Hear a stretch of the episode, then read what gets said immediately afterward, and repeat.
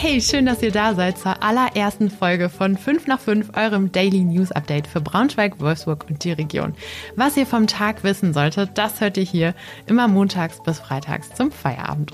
Unser Podcast-Team besteht aus Lukas Mauri, Christina Wicke, Celine Wolf und mir. Ich bin Katja Bayroth. Und ich bin Christina Wicke und heute ist Montag, der 17. April. Und das war heute wichtig. Emotionale Show. Salzgitteranerin ergattert die Silbermedaille bei DSDS. Die Abi-Prüfungen für Schülerinnen und Schüler starten heute. So lief es für Eintracht Braunschweig und VfL Wolfsburg am Wochenende im Fußball. Erdraketen crashen bei Bauarbeiten in Wolfsburg wichtige Leitungen. Und Good News, eine Wolfsburgerin rettet Hühner aus der Massentierhaltung. Monika Gajek hat es geschafft. In der vorerst letzten Staffel von DSDS hat die 21-Jährige aus Salzgitter es bis ins große Finale geschafft. Richtig krass, ne? Jemand aus unserer Region hier.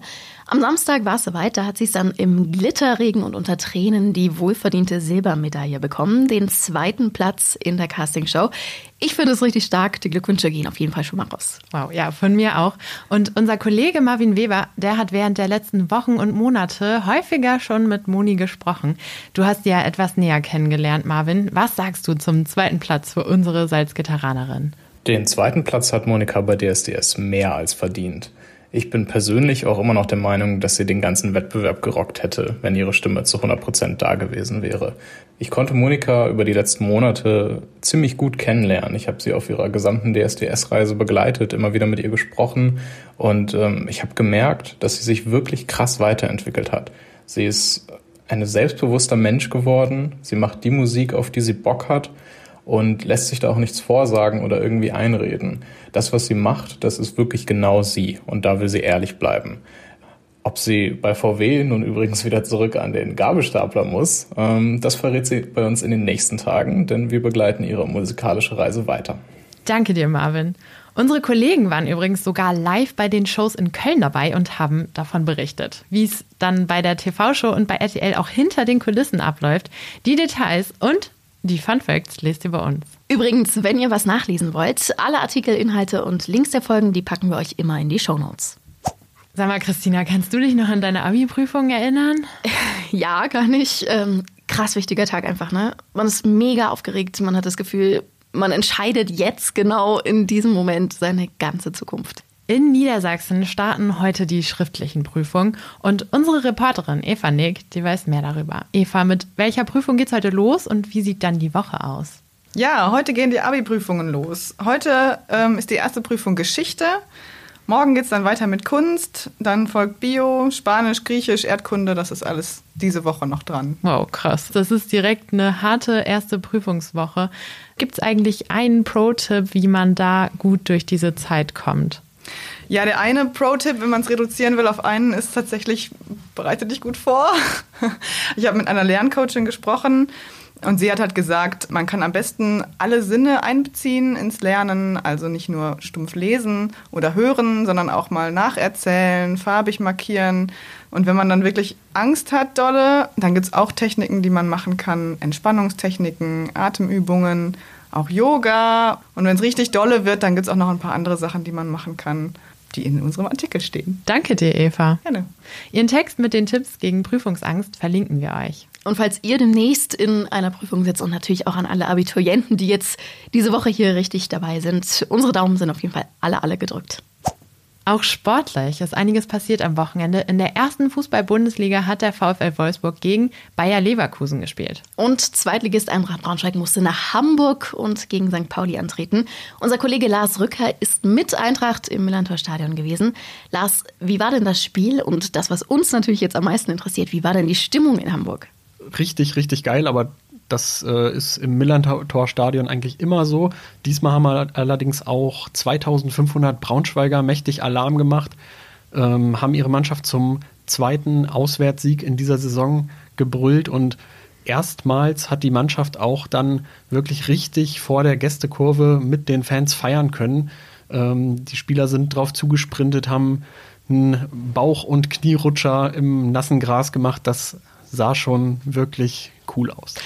Ja, das klingt auf jeden Fall, als hätte es sich gelohnt, nach Hamburg zu fahren. kommen wir zum zweiten Spiel im Fußball-Business an diesem Wochenende. Da war unser Kollege Tobi Feuerhahn. Ja, Tobi, wie war's in Wolfsburg?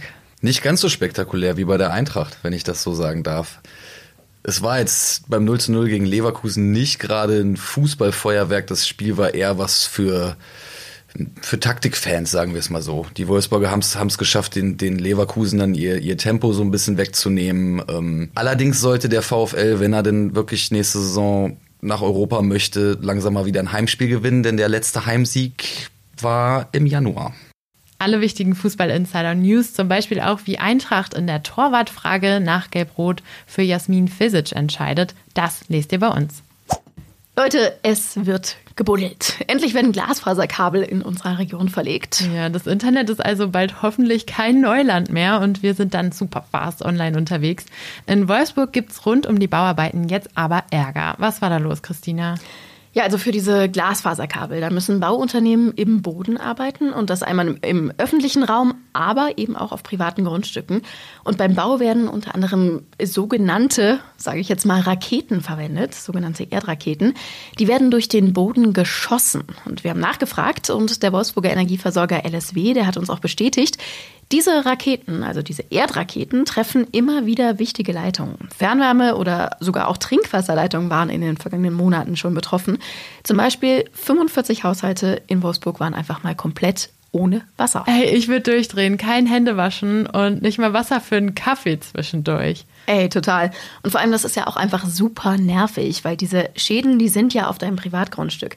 Da hat sich zum Beispiel eine Familie bei uns gemeldet, bei denen ist der Begrenzungsdraht des Mähroboters und zum Beispiel auch eine Bewässerungsanlage einfach zersiebelt worden. Die Reparaturkosten, die trägt jetzt zum Glück in diesen Fällen das verursachende Unternehmen. Stressig ist das natürlich einfach trotzdem, weil am Ende musst du dich doch wieder um alles selber kümmern. Ja, auf jeden Fall. Was für ein Stress. Wir bleiben da für euch dran. Zum Abschluss der Folge wollen wir euch, so oft es geht, positive News mit auf den Weg geben. Und zwar rettet eine Wolfsburgerin Hühner aus der Massentierhaltung für die Eierproduktion. Und das ist total krass. Diese Tiere kommen dann durch die Rettung oft wirklich zum ersten Mal ans Tageslicht. Das hat uns die Wolfsburgerin Stefanie Laab im Gespräch erzählt. Menschen nehmen dann die Hühner bei sich auf und geben ihnen ein neues Zuhause. Und sogar auch Barbara Schöneberger hat zum Beispiel schon mal gerettete Tiere bekommen. Super süß einfach. Mehr über die Aktion lest ihr online. Das war's für heute aus Braunschweig, Wolfsburg und der Region. Die Links zu den Stories findet ihr in unseren Shownotes und auf braunschweiger-zeitung.de slash 5 nach 5. Morgen sprechen wir dann unter anderem über eine Frau aus Salzgitter, die im Namen des IS einen Anschlag auf ein Musikfestival bei Hildesheim geplant haben soll. Falls ihr jetzt noch Fragen oder Anregungen für uns habt, dann meldet uns gern an 5 nach 5 at funkemedien.de oder ihr schickt uns direkt eine WhatsApp. Die Nummer, die findet ihr auch in den Shownotes. Morgen sind dann Lukas Mauri und ich für euch wieder am Start. Wir freuen uns, wenn ihr dabei seid. Und jetzt wünschen wir euch erstmal einen schönen Feierabend. Ciao.